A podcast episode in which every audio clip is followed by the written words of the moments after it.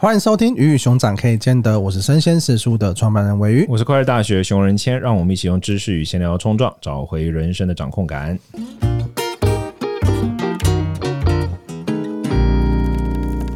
我每次在讲尾鱼的时候都很快速，我朋友说：“哎，听不懂您那句是什么？”你讲话速度本来就很快啊，不知道为什么。我最近有找我们的那个声音课老师林一柔，我有跟他说，就是我一直被呛说我的声音很高，我想要一个稳重一点、稳重一点的声音。嗯哼，然后他说什么？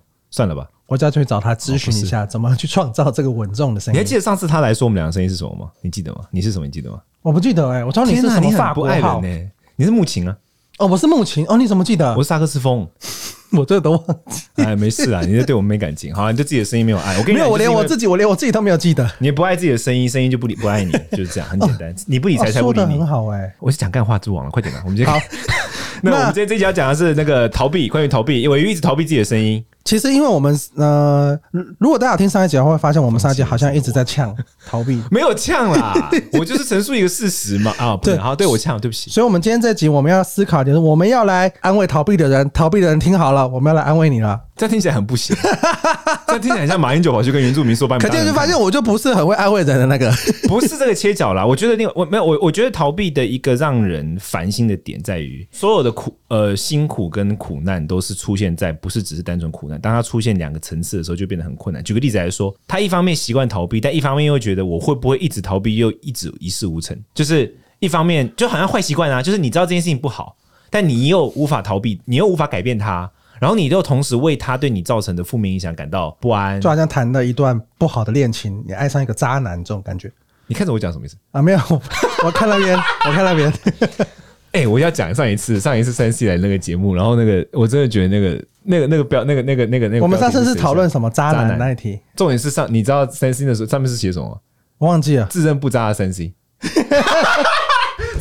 不对劲哎，这句话超不合理的，这句话超不合理。那我有听节目就发现不是这样，这句话这句话超不合理。因为我觉得难的点都是，就是比如说我我一方面在在逃避嘛，比如说我一方面可能我不善于像像我自己啊，像我自己就知道，我不要讲别的，我就讲运动好了，或者说早睡早起。我知道早睡早起超好啊，而且我也知道我我的健康状况应该开始要注意早睡早起。我我开始我现在是什么情况你知道吗？我开始我只要饮食不对劲或怎样，我就会高血压。你看我这么年轻哦，哦真的、欸、真的。对啊，但是我今我已经很学佛没有办法避免高血压，学佛会更容易高血压。你要看到一些众生的痛苦，吃素不会吗？吃素更容易高血压好吗？那你那你修身养性不会特别？他会控制我的心理。我跟你讲，我去看检查检查那个医生说我的皮质醇啊正常的超不合理，我的肾上腺素那些东西就是那种一般人只要作息乱那就乱爆炸的东西，我的超稳定，我压线，也就是说我抗压能力非常强。他说这应该是心智导致的。那那高血压怎么来的？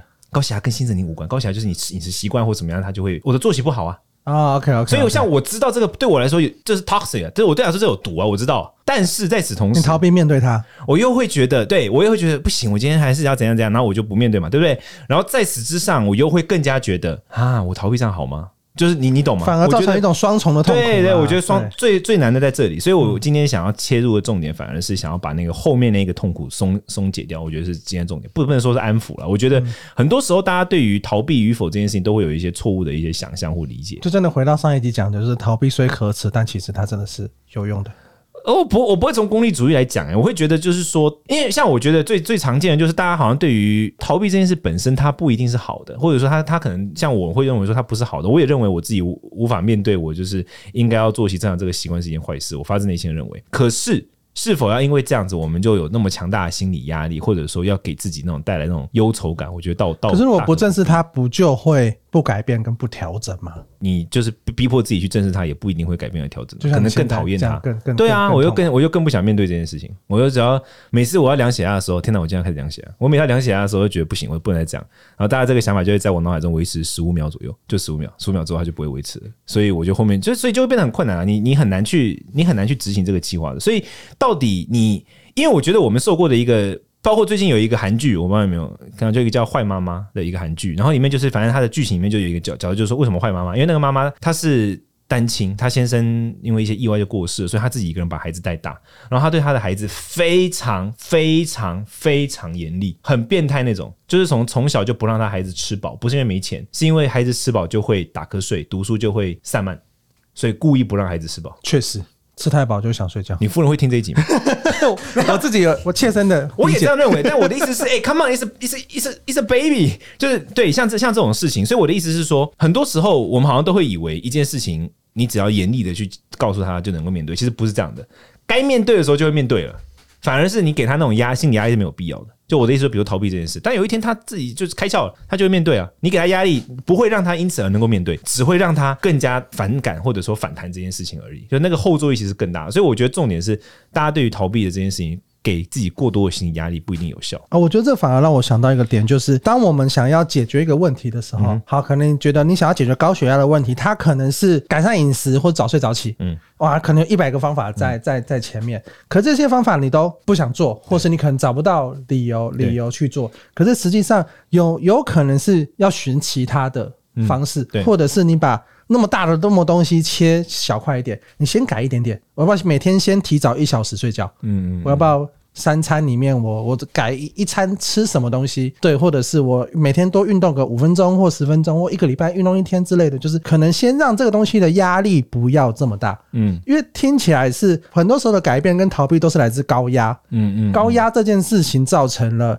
所有的逃避，不管是你对象给你很多压力，就是你一直逼他说：“哎、欸，你要不要给我回复？你要不要给我回复？”对方就逃避了。嗯嗯对，或者是你在做这件事情的时候，会觉得说：“哇，早睡早起好累哦。”这件事情他也造成了某种逃避，所以有可能是你在解决这个问题的路径，他这些压力，你要换个思维，对，换个方式。就像呃，我之前有跟赖佩霞老师，就是那个人选之人的那个有演出那主席的那个角色嘛，我我有先跟他直播。那在直播那本书是他的那本书叫《转念的力量》。那他其实他里面讲了一个很简单。简单的概念，转念听起来好像很身心灵，会有很多方法。很简单的概念就是，当你发生了某件事情的时候，嗯、这个事情可能是，嗯、呃，你今天看到。在捷运上有人没有让座，诶、欸，他这么年轻，为什么他不让座？然后或者是你看到有的哇，为什么他要这么生气，那么大吼大叫？他是不是一个疯子？嗯，你有产生这种想法的时候，你多问自己一句，诶、欸，真的是这样吗？嗯嗯嗯，他背后的原因真的是你想这样吗？嗯、你只要在每一次的状态，你多问自己一句这件事情，它有可能就会让你产生某种程度的转念，跟更多程度的去去思考嘛。嗯、那我觉得这就是这些思考跟这些转念，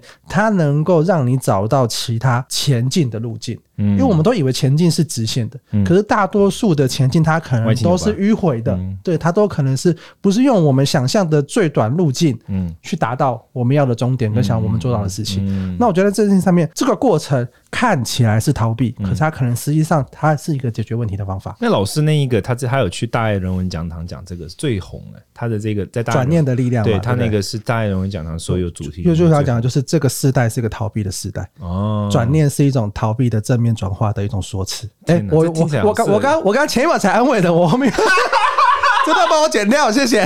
没有没有，这很真实。对我我我觉得是这样，而且你刚刚讲到一个重点，就是很多成功人士他的成功不一定，他不是直线前进，他是迂回歪七扭八的。不过开始聊这个主题之前，我想要先回顾一个重点，就是很多时候我们看很多成功人士的背景故事，就是比如说大家很喜欢分享什么呃，Bill Gates 啊，Steve Jobs 啊，他们都曾经逃学，然后他们。逃离一般大家规划中的那种人生规划，然后很多人就会因此产生一种误解，以为他们本来就故意逃离这个位置，然后想要去追求自己的东西，或者是他们在做这个决策的时候，他们就已经想好未来我要干嘛做什么等等等等。但其实我一直都认为这是一种幸存者偏误，幸存者偏误就是他他是不是正确的？那最典型的就是我自己。大家都知道，我十三岁就离开台湾去印度读书嘛。然后很多人后来很多人都问我说：“你是不是那时候就知道你之后要干嘛？”Fucking no，我根本不知道。我那时候只是觉得我这受不了这个东西，我想要想要去追寻一个不一样的道路。你如果那问那时候的我，我是否知道我可能二十几年后三后来录 Podcast 天会这样？对，会会跟尾鱼一起困在一个仓库里？我我不知道啊，我当然但是还 have no idea。但是我那时候是没有什么长远清楚的规划。但重点来了，我走着走着到了一个时间点，我找到了我人生的目的跟意义。那么前面的这些逃避，它就串起来变成一。种助力，当然我们不是无时无刻都能找到自己的人生目的与意义，但是至少你要保持着那一个热忱跟好奇心，就是我在我的人生中，我是有想要寻求人生目的与意义的，而这个东西正是那个最后会让你过去所做的一些逃避，有可能反而变成一条直直的。让你通往你的目标的康庄大道的方法，所以我的方法观点是这样，就是像你刚刚讲的，往往不是一开始就是直线的，它是迂回的，直到某一天你找到了，但找到那个时间点有可能很晚，有些人可能就四五十岁才找到，真的不无可能。我觉得其实我我们都算幸运，而且我们这个世代某方面也来说也算幸运，因为资讯量非常多，资讯量越多，我们其实很快就可以去整合更多的可能性嘛。但重点是保持那一种开放的心态，就是哦，我去寻找一个可能性。那这样的话，你就不用担心说哦，我的我的我现在还在逃避啊，我找不到人生目标啊等等，就不一定是马上就会找到的。你只要保持着开放的心态，它就有可能会发生。但你如果一直很给自己压力，给自己压迫，然后不让自己有一种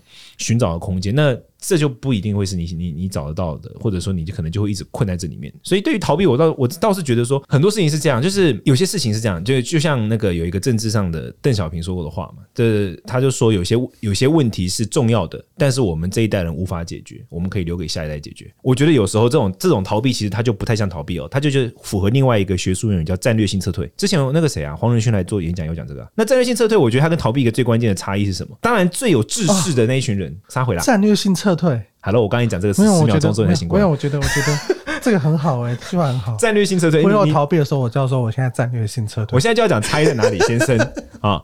当然黄，黄黄仁勋讲那个时候，是因为他真的是战略性的，他有想过说，哦，我如果在这里投入了我的精神，我的整个公司会被这个拉垮，所以我放弃这个案子。这种是战略性撤退嘛？因为他真的是有战略性的思考。嗯，战略性解决，你记得我们很久以前聊过嘛？战略解决的是未来的问题，战术解决是当下问题嘛？所以他有规划未来的事情，因此他选择哦。我必须放掉这个，所以他的这个逃避，他就变战略性撤退了。当然，大部分的人不是这样的，大部分人逃避就逃避而已。所以我们不能期待每个人在做那个选择，大家看起来多么的有志士啊，什么你又不是诸葛亮嘛，多智而近妖，不可能嘛。但是我们至少可以保持着一个对我有可能找到人生更高、更高目标或更高意义的这件事情的好奇心。那当你有这样的一个好奇心的在寻求的好奇心的时候，你现在所做的这些逃避，它就有可能变成一种战略性撤退，因为它跟你想要寻求的目标不一致。所以你撤退，你虽然还不确定你那个目标很明确是什么，但你至少可以感受到这个跟我想要的不太一样。对，我觉得是差不多是这样种状况。我自己分享一个，是我们在我在我在在广告公司嘛，那广告公司里面有一个，我觉得我不该教你战略性撤退这个词。创意 有有有一个很厉害的创意大师，那他年轻的时候，他也就是有混过黑帮啊，嗯、然后。抽烟呐，打架小混混呐，然后做过各式各样的工作。是，那他后来到广告公司去。是，那他后来之所以那么成功，就是他可以理解那么多不同的品牌，理解那么多人性，就是因为他之前混过非常多不同的圈子。他在这些圈子里面，他都有认识的人，然后他都能够去找到。哎，他跟今天想要做烟，他今天想要做酒，他今天想要做车子，想要做化妆品，做这些不同产品的时候，他都有人脉，或者是他都曾经知道那个圈子的人想法是什么，所以他可以做出那么洞察人心、那么有创意的广告。那在这个的阶段，前面看起来他在混帮派，他在做那些有的没的工作的时候，看起来在逃避，但他最终全部都整合到广告创意这个工作，让他。跟别人的生命途径、跟别人的思考脉络完全的不一样，他只是他变得更独特。我觉得像是这个样子，是只要你能够找到一个串联的点，串联你所有过去逃避的经验，它就能够变成你的武器。对，但这边有两一个点，我觉得就是我特别想要强调，就是刚刚在讲的，就是这个广告大佬他在混帮派的时候，他才 doesn't fucking know 他之后会变广告大佬，他也根本可能没有听过广告这个词，并不是说他们在摸索人生的时候，所有在摸索人生的人，他在摸索，但他根本不知道之后。会变怎样？他就是摸索而已。但是一个很重要的人格特质，是因为他有这种开创性的人格特质，所以他前面所做的那一些东西，到最后就变成一种。他能够把他的人生变得更精彩的东西，这个地方就来到我觉得很重要的点，就是有些人的逃避他只是逃避，但有些人的逃避他可以变成寻找自我的一个旅程。那这个地方有一个重点，就是你对人生有没有抱有开创的那种热情、跟喜好、跟那种喜悦？你你有没有这个东西非常重要。因为如果你有这个东西的话，你就逃避一百次，他最后只要一次中了，那前面东西全部都会变成助力。可是如果你没有这个东西，你前面逃避一百次、两百次、三百次，他就只是逃避而已，因为你没有在开创，你没有在摸索。所以我我想讲的重点就是那种对人生。的那一种摸索的热情是很重要的，因为你没有这个东西的话，那你所做的所有东西，它到后面就是它真的就只是逃避，它不会叠加成一个累积啊或者什么，你从里面也可能很难得到什么体悟。因为你抱持的是逃避的心那个心态，而不是摸索的心态。当你是抱持的是一种摸索或探险的心态的时候，那探险一定会有失败的时刻嘛，探险会有退缩的时刻。但是在每一个这个时刻点，它都会留下经验跟你的一种体悟，而这个体悟到后面，它就会变成助力。我我我觉得这边是一个很重要的点在这里。所以，但是但是你刚刚讲到战略性撤退这件事情，又是讲到你要有计划才算战略性撤退，不，就是说严格来说战略性撤退是这样的。但我认为。要有这样是太困难了，对大部分人来说太困难了。所以其实呢，我们不需要到像我们刚刚讲的黄仁勋那个例子，这个太太厉害了。我们大部分情况是我认为是这样，就是说，当你对人生抱有一点热情或追摸索的时候，那你的所有的放弃，他也不会真的只是放弃，因为它就会变成它其实对你来说是有。我举个例子，举个例子，你我是一个很喜欢到处摸索事情的人，我我也有学过，我有一段时间我回来台湾之后，我有一段时间我有认认真真的去接触过音乐跟饶舌。我还有上过课嘞，哦，真的假的？真的真的，但我后来放弃了，因为我知道这不是，就是我很有兴趣，可是我知道，你是用藏语饶舌，不是不是中文。好，okay、我我真的还去上课，然后但是我后来放弃了，因为我就思考之后，我觉得我我还是喜欢它。但第二第一个，我可能没有办法雕琢出好的东西，因为它它其实要那个词要雕琢是需要时间的嘛。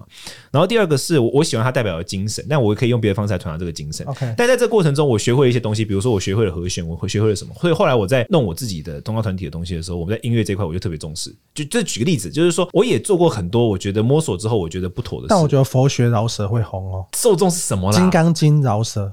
舞曲大悲咒，OK。可是我现在脑海中想到的是，我真的觉得，我现在脑海中想到的是潘你的潘若迪的课程。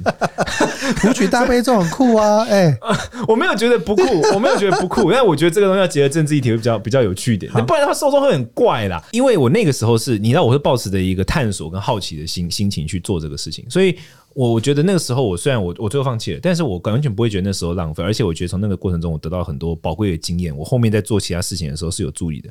可是如果我那时候不是这样，我就是做一件事，然后我放弃，那我可能就一直觉得，哦，天哪，我这很废啊，这件事没做好啊，或者是我根本就会忘记那个过程中我得到养分。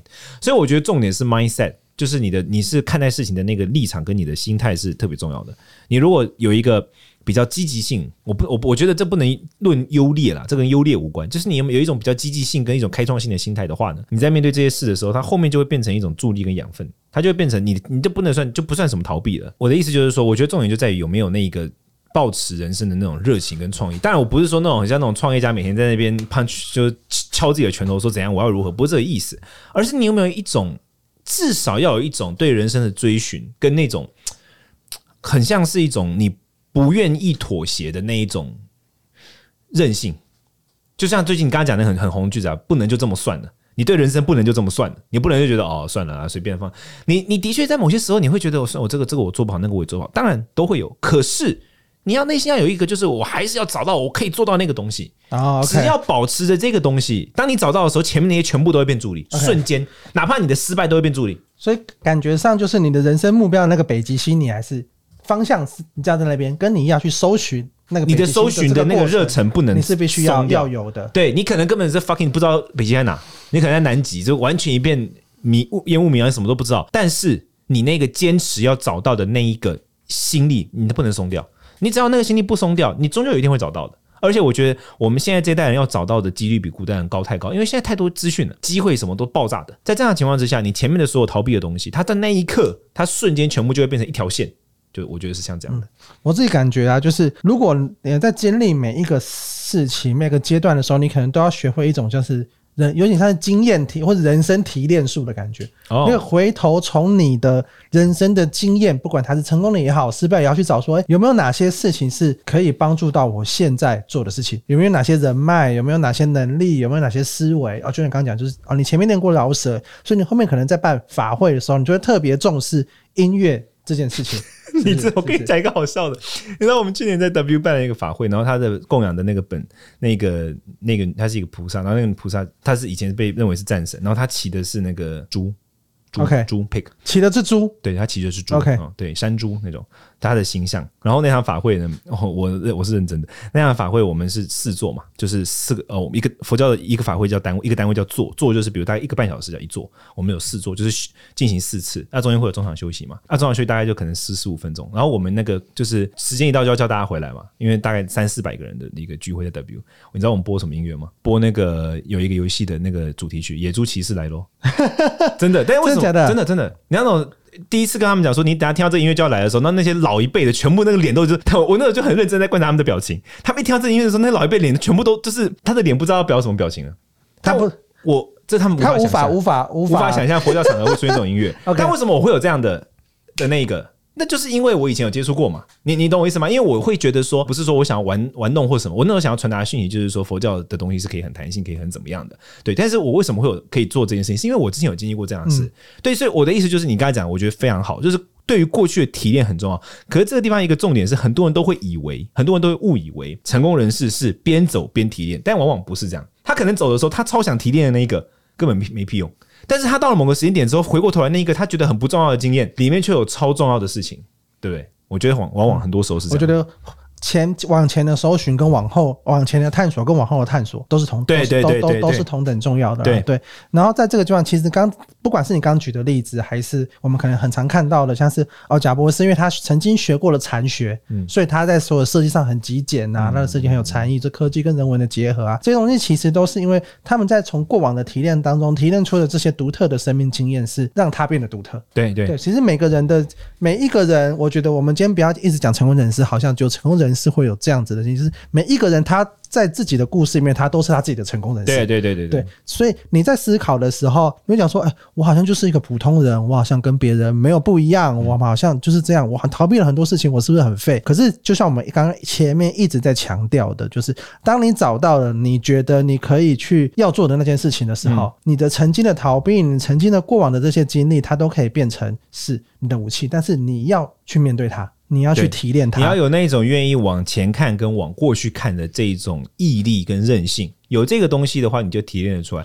没有的话，就算你坐拥金山，你什么也提炼不出来。我看过，呃，我最近。在一一个读书会上面，有推荐大家一本漫画，叫做《关于地球的运动》。不知道有没有看过这部漫画？它就是一部在讲天动说跟地动说，看起来超无聊的，因为就是科学嘛。就是天动说，就是以前中古时代会觉得说地球是宇宙的中心，所有的星球都围着地球转。那地动说就是太阳才是宇宙的中心，大家是围绕，大家是围绕。对，那为什么会有天动说？为什么会大家会觉得是地球是中心呢？是因为那个时候的中古世纪的信仰，嗯，他们觉得上帝创造了地球，地球是最强的。地球是最好的，所以它是所有星球都要围绕它转嘛。对，但是在这个过程中，就有一群人，他们就在观测的时候就会发现，你要去符合天动说这件事情，你需要很复杂的理论，嗯，才能够想不通嘛。除了因为因为实跟实际观察到的东西就不太一样，对对。那有一个他是佣兵，嗯。在那个故事，因为他的故事是好几代的人在传递地动说这件事情，他们用生命去守护这个知识。因为在那个时，你在这个时代，你是异端邪说，或是你发表一些不同的意见，你顶多就是被人家在网络上谩骂而已。可在那个时代，你是会被用刑，你是会被烧死的。对，就是你，因为你发表了跟现在大家不同的意见。那那本漫画就是在讲好几代的人为了传递太阳是宇宙的中心，地球只是其中一颗星球。为了这件事情牺牲生命，嗯嗯嗯，有其中一个人他是佣兵，嗯，然后他佣为什么那时候的佣兵是，你跟一个人，你跟一个人有有纷争的时候，嗯，你们要用决斗来解决，嗯嗯，但是有的有钱人他不想要自己决斗，他就找了一个。佣兵去帮他决斗，对，那然后他是佣兵，然后他也不识字，嗯，然后但佣兵他因为他对于他虽然有很厉害的武力，他武力非常强，但是他对整个世界的信仰是，我就相信上帝。我相信那些说的话嘛，对不对？所以我，所以我也，我也，我也是这样的一个人。但是在这个过程中，他逐渐发现了天动说是错的，嗯，就是地球不是宇宙的中心，太阳才是宇宙中心。然后他这他在这个过程中，他逐渐的就。逐渐的开始去，我们刚刚讲的逃避，他本来逃避，为什么讲逃避？是因为在那个时间点，大家会觉得说，我在这边做了，虽然说做了很多不好的事情，可是只要我死掉了，我就会去天国了，嗯、所以我就我就没关系嘛。所以我在这个时代，虽然我是个佣兵，嗯、可是虽然说我只要是为了守护上帝，守护这个邪说，守护这个学说，学说，对我就我我就 OK 了，对。嗯、但是在那个故事的中间，他逐渐发现了不是这个样子了之后，嗯，他就开始重新去重新去面对他自己心中的的，他也要来守护。内心自己之所相信的真理，守护地动说这件事情，然后他就变成了一个守护那一群地动说学者的。学者的一个护护卫。嗯，对，因为他过往他就是当佣兵嘛，那但是那些学者他就手无缚鸡之力嘛，对，所以他他虽然在这个过程中他有了转变，然后他有他的武力，然后他就变成那个整个护卫团，最后虽然说因为也因为守护这个学说而死掉，嗯，对，但是。在整个过程，他的觉醒跟他的过往的连接，一路一路这样转折过来，我觉得在那个故事里面的呈现，跟我们刚刚讲的东西就会有点像。就某一天你觉醒了，你就会发现，虽然说你过往做了很多的错的事情，虽然说你可能过往有发生了很多你觉得说，哎，好像不太好的状态，可是当你在那个觉醒的 moment，你会非常强烈的意识到，哎，那些东西都是你的积累，它会让你在。那个当下那个时机点产生不同的力量。对，因为假设没有他出来守护那个学者的话，哇，可能可能对，可能可能这个理论就完全传承不下去了。对对，对，所以我觉得这一整个状态都是蛮值得大家去思考的。虽然我说我们这两集一直在讲说逃避好像是一个大家很不喜欢的行为，大家很讨厌的状态，或者是你在逃避的过程，你自己还会。一边逃避一边痛骂自己，对。可是实际上，我们把我觉得我们今天两集都有讲到一个观念，就是时间尺度的问题。嗯，你在所有短时间，所有事情可能看起来都是不合理的，说看起来都是奇怪的，但你拉长时间来看，我觉得任何发生在你身上的事情都是有意义的。对，所以就是，但这有一个重点，就是他，因为他像像这个主角，这样就是回到最后，我想要收尾，就是因为这个主角他他刚好遇到新的学说嘛。但有一个重点就是说，你要遇到一个新的契机，你必须保持着一个，当然以他性格可能也是一个有勇气啊，而且你要你知道有有对于开创性对有好奇的人。有些人他就算遇到新的东西，他也就是置若罔闻呢。他没有遇到的话，他也不会觉得说他得到一个。你要打开那个开关啊，对，他那个东西是关起来的嘛，所以就算很好的机会在他面前出现，你你遇过一定遇过这种人啊，就是那种作用很好的机会，可是他却对自己拥有什么一无所知。就是佛教里面会说，就如入宝州空手回，就是来到了一个财宝州，然后他回到家之后什么都没带，就有也有这样的人。所以对于生命有抱有那种观察、觉察跟渴望是极度重要的。当你有这个东西，那么不论你有多少的逃避，它都不会造成阻碍。反之，如果没有这个东西的话，你就算兢兢业业。可能你到最后对于自己还是会充满很多困惑，对，我我觉得是像这样子，大概这样。那今天这集就在那边告一个段落，然后我们这两集呢讲了一个，上一集呢讲的是关于逃避这件事情它的。如何去避免跟有效逃避跟无效逃避？对，那今天这节我们回到来看的事情，逃避它可能只是一个过程，在人生中只是一个过程。然后当你找到了你的目的，当你找到了你的人生的意义之后呢，所有的逃避它都会连接成你的武器。对，如果大家对逃避，或是你对我们节目有什么想法，有什么想要问我们的呢？欢迎到我们的 Apple Podcast 底下做五星留言，我们到时候会做一期 Q&A 来回答大家。我们搞个段落，谢谢大家，拜拜，拜拜。